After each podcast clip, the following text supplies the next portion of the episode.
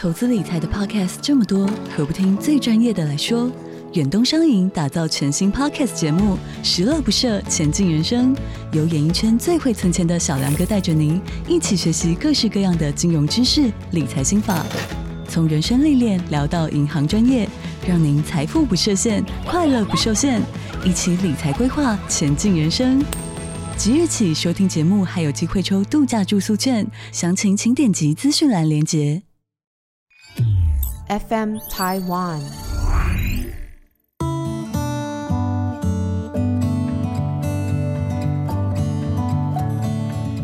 各位听众，大家好，欢迎收听《心理不用学》，我是陈永怡。你今天好吗？哇，我今天。觉得蛮开心的哈，其实每一次来这边呃录音，然后呢，在我的想象当中跟各位听众朋友见面跟互动，对我来说都是非常愉快的一件事情。那通常在进入了这个录音室的时候呢，特别的是当恒毅跟我讲说 “OK 吗？可以开始了吗？”然后他会说“三二一”的时候，那个就是我的 cue，就是把我的思绪。拉到现在，这一次呢，呃，我特别的感谢很多听众朋友对于上一集的回馈。我没有想到很多听众朋友对于我的这个停车场事件，呃，有很多的共鸣，有很多的想法，有一些疑问，也有很多的建议。有一些听众朋友就有问到说：“哎，这样子不知道怎么转念哈？”那其实这真的不是一件容易的事情。嗯，因为我们人本来就是会被很多东西所影响，特别是在这个情绪啊、氛围啊这些东西上面对我们的影响，其实很快。那不可能嘛？好，是说，呃，我现在马上像开关一样要转念就可以关掉，所以这个是需要很多的练习。那我们大脑里面的机制跟回路，其实呢，就是有一个用进废退的一个特质，就是说你越训练它，它就会越有效率。就有点像我们人的肌肉一样，你越去锻炼它，它就会越有力。据我所知，没有什么特别的捷径，就是要多加练习。那这个多加练习呢，就是当下。要能够分散自己的注意力啦，我的经验是这样，所以我刚刚提到说，哎，我进了这个录音室，好，好比我进了我的办公室，进了我的诊间，进入了教室，这些我都会是特别的去注意，就是我的一个 Q，就是说我现在要进入一个不同的环境，要进入不同的角色，好，那所以这个是提醒我自己，哎，要转换，要转换。其实啊，那一天，呃，影响。我觉得一定是有，我希望没有太大的影响到那天节目的内容跟氛围哈。但是我觉得啦，影响多少都是会有的。那或多或少，我们也只能说经过许多的练习，把它变成或少而已。那慢慢的学习到许多听众朋友在不同的平台留言，我慢慢的现在哈好像有一点跟上了。所以呢，有些听众朋友可能觉得说，哦。我是呃，这个三周前留的言哈，啊，你现在给我回复，呃，这个要请听众朋友包容，呃，因为我就是慢慢的在学习啊，啊，然后呃，学习有些需要回复，有些不需要回复，有些可以回复，有些。就是呃不好回复或是怎么样，所以都是在摸索当中。特别我有感的哈，是呃最近在这个 Apple Podcast 上面的呃一位听众的留言，那他留言的名字是叫阿水。这位阿水听众呢，我很谢谢他，好说很高兴啊，有好的新的 podcast 节目。那他最后问的是说，我不明白的是，花时间无私授课。这能给博士带来可预见的好处吗？好，那我觉得这是一个非常好的问题。这个也可以连回到我们之前所讲到的动机。我们所做的任何事情，其实背后一定有它的原因。好，不见得是理由。好，有的时候你说是借口啊、理由啊，好，这些我觉得都是有评鉴价值在里面。那其实我讲的是说原因。好，不管它。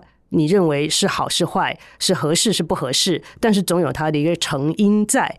我也是在想这件事情。你说我来录制这个 podcast，对我来讲，为什么要做这样的事情？我有什么好处？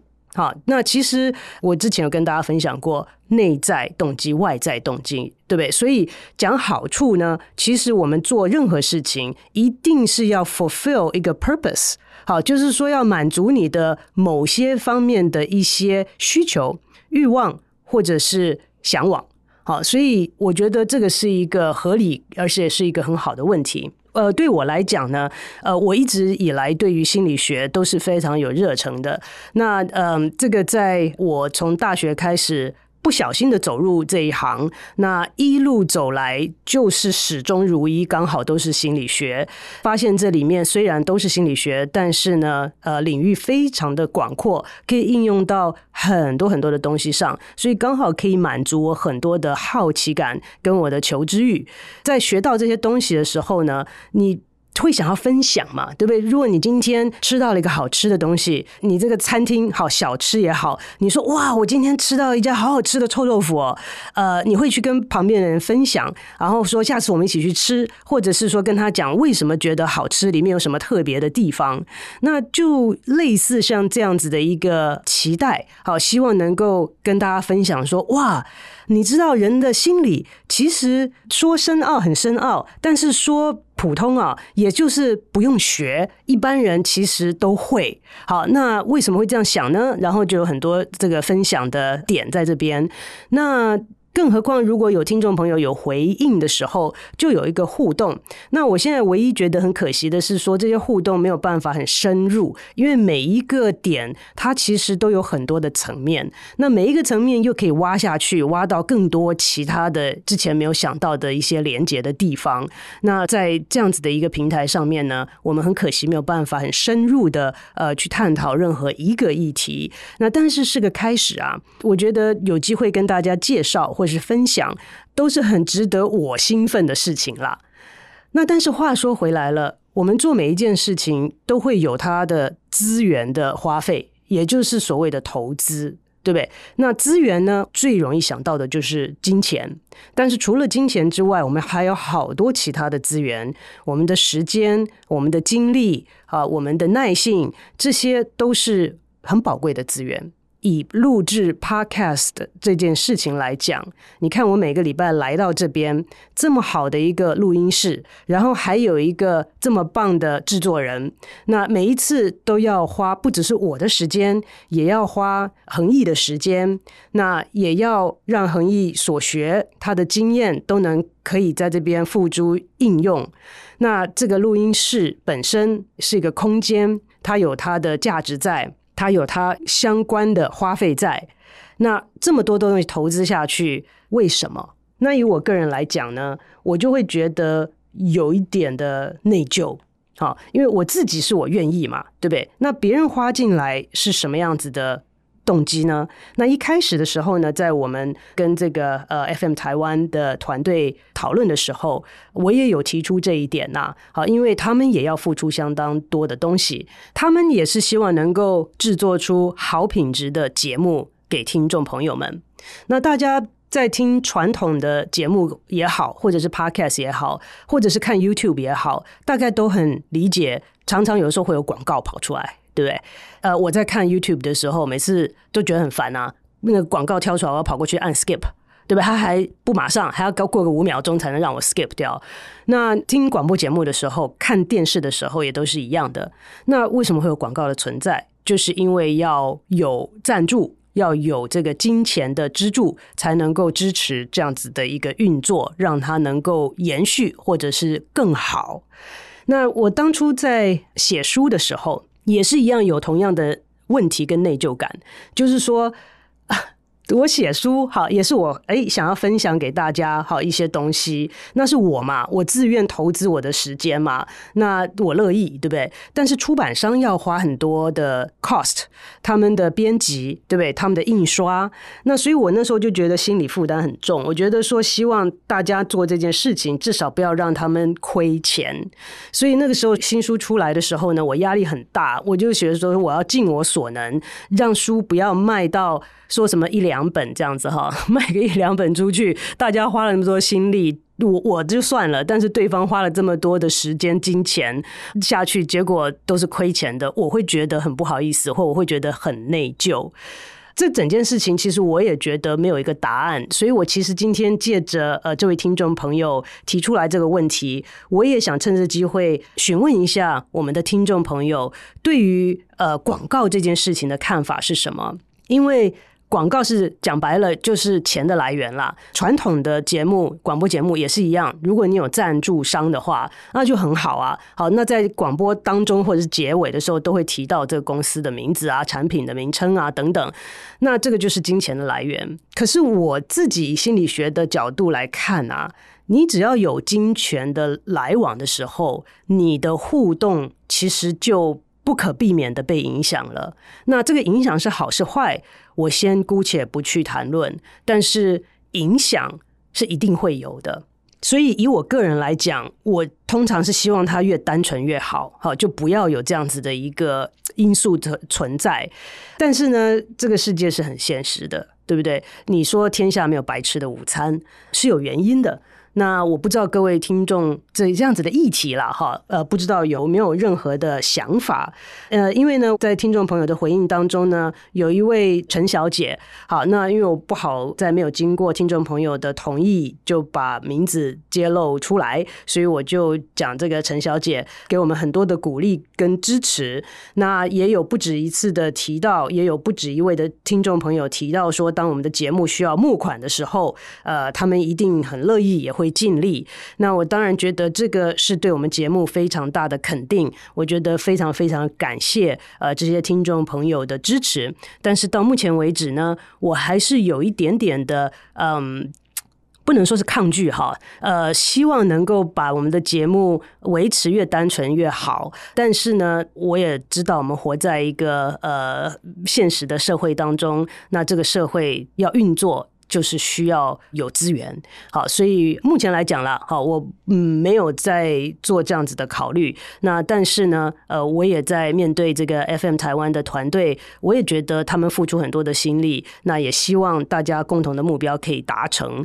所以好奇啦，好，好奇各位听众朋友在这个议题上面，不知道有些什么样子的想法呢？欢迎大家在各个的平台留言，我现在应该好，应该已经有学习到位，都可以看得到了。那现在我们就转换一下，好，进入今天我想要跟各位讨论跟分享的一个主题。那也是跟最近的新闻有一点相关。上一次是因为高等教育跟我的职业的生涯有相关。那这一次呢，主要是这个警察呃殉职的事件。那在台湾的新闻里面呢，也在过去的这一周当中成为主要的新闻报道的焦点。那当然，因为这个主要的事件所牵扯出来很多很多的议题。可能跟心理学没有太直接跟太大的关系，所以呢，我主要呢就会聚焦在警察在执勤的时候所发生的事件来谈心理学。那特别的是针对于警察在执勤的时候开枪以及被攻击这样子的事件。那在台湾最近是有两位的警员在执勤的时候呢，被一名嫌犯用刀攻击，造成两名警员的殉职。那这件事情跟心理学有什么关系呢？其实关联还不小呢。我个人在心理学上面呢。对于军警跟紧急救护人员，哈，或者是我们可能可以把它称为军警消，哈，消防人员跟救护人员这些特殊的职业，在这个他们成员里面的经验、心理素质以及压力的处理上面，其实呃，我在这一方面是非常有兴趣的。所以，不论是在研究上面或在实物上面呢，呃，都会特别的跟这几个族群的呃人员呢会有所互动。那因为兴趣啊，其实我当初在拿到博士之后，才去考心理师。那这一段啊，有机会我再来跟大家分享。因为曾经有一位听众说想要分享这个挫折的经验哈，那怎么样去面对，怎么样去恢复？我觉得我人生当中啊，充满了很多的，不要讲说充满好了，至少。不乏有挫折的经验是可以分享。那其中之一就是我怎么样变成临床心理师，怎么样去考到临床心理师的证照，取得这个资格，这个过程其实是非常艰辛也非常挫折的。那我原来的博士，呃，不是临床心理学的博士，是社会心理学的博士。那怎么转去后来做临床呢？也是一段艰辛的历程。时间点上来讲，就是。后拿到心理师的证照，先拿到博士。那拿到了心理师的证照之后呢，呃，我有一些选项，就是说在找工作上面。所以呢，我当时呢有机会去美国联邦调查局。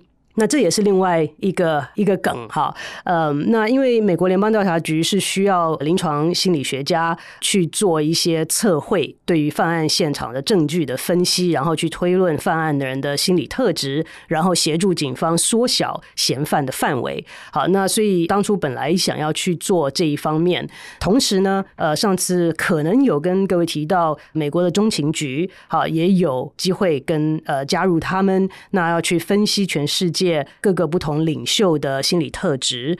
那除此之外呢，我也有兴趣在这个纽约市警察局，那所谓的 NYPD，好，New York Police Department。一般来讲说，为什么 NYPD 警察局会需要临床心理师？通常是有两个原因。哈，第一个，不管是在军队或者是在警察单位。你所招进来的人是会带武器的人，所以他们的杀伤力好会比较强。那你当然要确定这些人的心理状态是正常的嘛，好是 OK 的。那他们职业的风险也比较大，所以他们抗压性也应该要比较高。不然他情绪管不好，然后压力管不好，身上又带枪，这不是很恐怖的组合吗？好，所以进来的人的筛选需要临床心理师的协助。当时呢，其实我也有协助呃 NYPD 哈，在招募上面心理方面的这个呃筛选，这些都是很有趣的事情。那我当然也觉得很兴奋了哈。这个除此之外呢，在 NYPD 里面呢，是所有的警察，他只要在执勤的过程当中有开枪，好，我们叫做那个 discharge of firearms，firearms 就是他的枪，discharge 就是他已经开枪了。只要有这样子的一个事件出现的时候呢，呃，开枪的警察一定要去找临床心理师，好，mandatory。所以只有两个这样子的机制在那边。我后来是有考进了 NYPD，但是最后没有选择去。那最后都选择了用这个顾问的方式跟联邦调查局，然后跟 NYPD 合作，所以有一些这方面的互动。那就像我之前跟大家提到的，我觉得没有一个系统是完美的，所以我们在这个过程当中，其实都是在寻求一个平衡点。那台湾在这个警察殉职的事件发生之后呢，就有很大的声音出来，好，就是说警察的公权力不够啦，好，然后呢，嗯，这个你看看美国哈，警察多厉害，嗯。那我对台湾不敢说，对于美国，那我也只有在纽约市有一些经验。那我就针对我在 NYPD 的经验，稍微来分享一下我的想法。我觉得以一般人的感受来讲，NYPD 警察哈是真的，在美国来讲感觉蛮可怕的。你看到警察就会吓到，好，你知道吗？那个警察哈站出来，什么一百九十公分，好，然后那个身高体重，你站在你面前，我都觉得。好像子弹都打不透他那种感觉，一站出来那个样子，然后他的装备就让你就很征服的感觉，你知道吗？在以前哈，很古早以前，在美国选警察的时候有身高体重的规定，就是这个原因，就是他们认为警察站出来就是要能够征服你。那当然后来这个改掉了，好，后来这个改掉了，因为呃有这个歧视的这个法律考虑因素在里面了哈。其实也是很有意思的一个议题。在美国的警察哈，通常我们在开车的时候，如果不小心被警察拦下来啊，我都吓得半死啊。所以那时候为什么我想要参加 NYPD，你知道吗？因为我可以有警徽。好，那我又很爱开快车，他们就教我把我的驾照放在警徽的皮夹里面，警徽要卡在一个警徽夹里面。那你就把你的驾照放在你的警徽夹里面。那这样子，如果你有什么原因，我通常是超速了，没有什么别的原因。然后警察把我拦下来的时候，他就会我说：“哎、请你给我你的驾照看一下。”哎，我就可以不显形的，好，在我拿出我驾照的过程当中，不小心让你看到我有 NYPD 的警徽。那你也知道，警察是很照顾自己人的，所以通常看到警徽，他们就会让我走了。那而且不只是 NYPD 的警察，我曾经在美国开车横跨美国，从纽约开到 LA，一路上就靠这个警徽的保佑，就是靠着这个警徽啊，让我好多次都化险为夷啊。所以在警察局里面工作是有这个好处，但是在警察局里面的心理师可不是像我想象的这样。我是很喜欢军警人员啦，那所以我也很喜欢他们的工作。我当然希望成为他们的朋友啊，好同事、好朋友嘛。但是进去之后才发现。不管之后我是在陆军里面，在西点军校，或者是在 NYPD 里面，我就发现，如果你是人在里面，在那个组织单位里面的心理师，你的角色是很不一样的，因为你要想想看，雇你的人是谁，也就是说，付你钱的人是谁。我之前讲，我们这个社会很现实哈，最后没办法，就是这个点啊，谁雇我，谁付我钱，谁就是我的老板，那个意味着什么呢？意味着我的责任义务是针对他们，所以今天如果一个警察在执勤的时候开了枪，那必须要来看警察局里面的心理师的时候，他告诉我的一切东西是不保密的。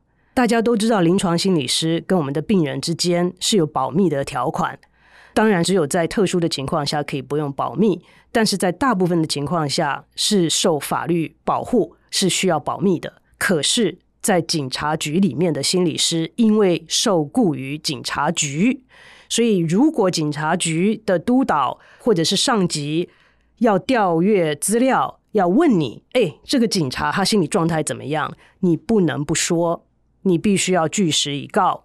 如果你认为这个人有 PTSD，也就是我们所谓的创伤后压力疾患 （Post-traumatic stress disorder），我必须要据实以告。那这个据实以告是有后果的哦，因为他就不能带枪了，他的职位要被调动，要被调去坐办公桌。如果是在军队里面的特种部队，他就不能带枪了，他要被调离特种部队。所以你认为这对一个警察、对一个军人来讲，他的职业发展、他的职业生涯会有多么大的影响吗？可想而知。所以你认为这个心理师会是他的朋友吗？大概不是。所以后来我也就没有再做这样子的职业了哈。其实后来呢，经过很多很多的检讨，因为美国警察呢自杀率也是常常在浮动，也是一个议题。所以后来纽约市警察呢就设立了呃另外一个单位，就不在警察局内，就是一个协助转诊的一个单位。就是说，如果你觉得有需要找心理师，就可以找警察局以外的心理师。那个单位才成立没有多久。那最近的数据就显示说，一年啊，他们接受到警察需要心理师转诊的需求，会有将近一千一千件的案件，所以可想而知，这个需求是非常的大。但是呢，你的机制会影响大家是否愿意去寻求协助。那回到我们刚刚讲到美国警察好像很权威的这件事情上来说，我们在台湾的警察。殉职之后会觉得说，你看台湾警察好像很没公权力，美国警察多厉害。我说了，这个是一个平衡。那美国警察感觉上是真的是很凶很厉害，但是呢，层出不穷的事件就是警察误杀一般老百姓的事件出现在纽约市就层出不穷。我记得很清楚的一个事件，就是我那个时候人还在纽约，然后刚刚要准备回学校去念。研究所的时候是一九九九年的时候，那那个事件呢是在呃纽约市，有一个二十一岁的年轻人，他是个黑人，是一个移民，他坐在他自己家的门口闲来无事，对不对？在那边纳凉，结果呢就有四名呃男性的白人警察开着一辆警车从他家门口经过，那结果其中有一个人就看到了这个移民这个黑人。就说：“哎，他长得好像呃，我们那个一年前看到的一个通缉犯呢。”对于人的记忆来讲，记得一年前你看到某一个人的照片，一个不认识的人照片的长相，那个几率不是很高，准确率绝对不会很高。但是呢，当时那个警察就这样说了一句，那那四个警察当时也没什么别的事，就决定停下车来询问一下，呃，这个人，他的名字叫做阿玛杜·迪亚洛。好，我记得好清楚哦，那个事件那时候在纽约闹得很大。那这四位警察下了车之后，就跟阿玛杜·迪亚洛说：“哎。”把你的证件给我看一下，Show me your ID。结果阿玛杜·迪亚洛就呃伸手去拿他的皮夹，男生嘛，皮夹放在后面的口袋，那就把皮夹拿出来的那一刹那，刚好其中一位警察在上人行道的时候呢，自己被绊了一跤，绊了一跤就跌下去，跌下去就撞到了旁边一个很大的垃圾桶，就造成了很大的声响。所以其他三个警察就忽然被吓到，就顿时哦，三个警察全部拔枪出来，对着阿玛杜·迪亚洛开枪。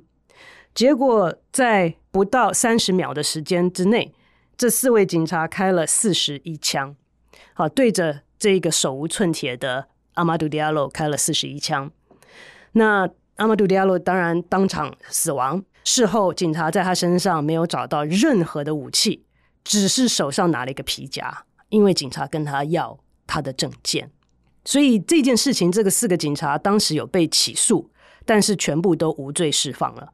好，这一类的事情呢，在美国经常发生。我们所谓经常发生，其实就是说不应该发生这么频繁。那我们难道都没有学到任何东西吗？其实我对研究的热忱跟兴趣也是在这边。有的时候在我们的周遭会有很多的现象出现，那我们觉得有兴趣的时候，就可以把这个现象带到实验室来研究。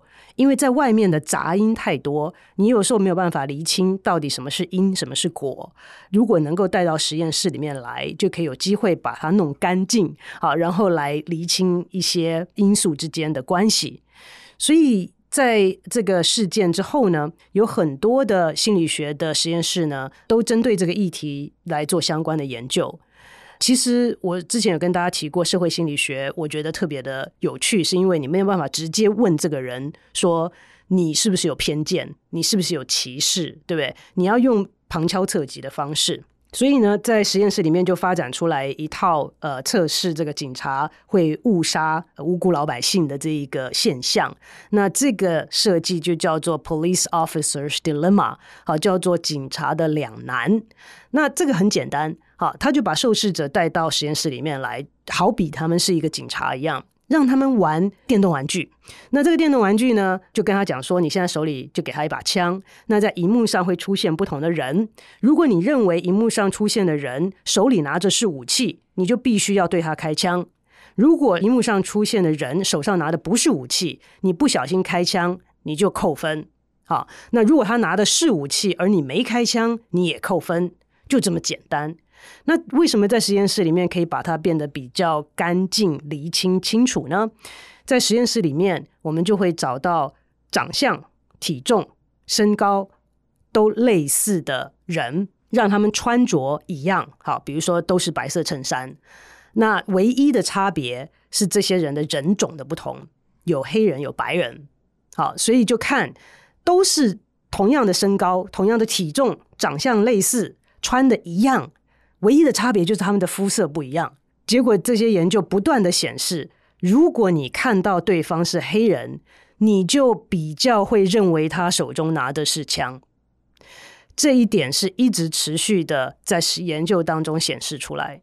那这个是是不是歧视？你当然说是，但是不是有意识的歧视？诶，这个是在瞬间你要做的决定。你不是说哦，这个是黑人，他一定比较凶，他一定是罪犯，所以他手上拿的是枪，没有时间给你做这样子的一个认知思考，是基本的生理反应。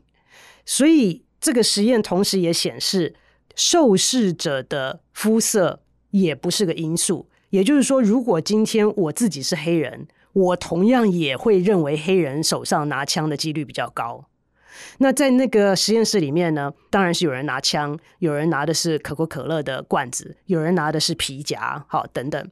那所以嗯，像这样类型的实验不断显示的时候呢，我们就想说要把这样子的结果去在警察的人员当中给他们教育。但是我在做这件事情的过程又有内疚感了。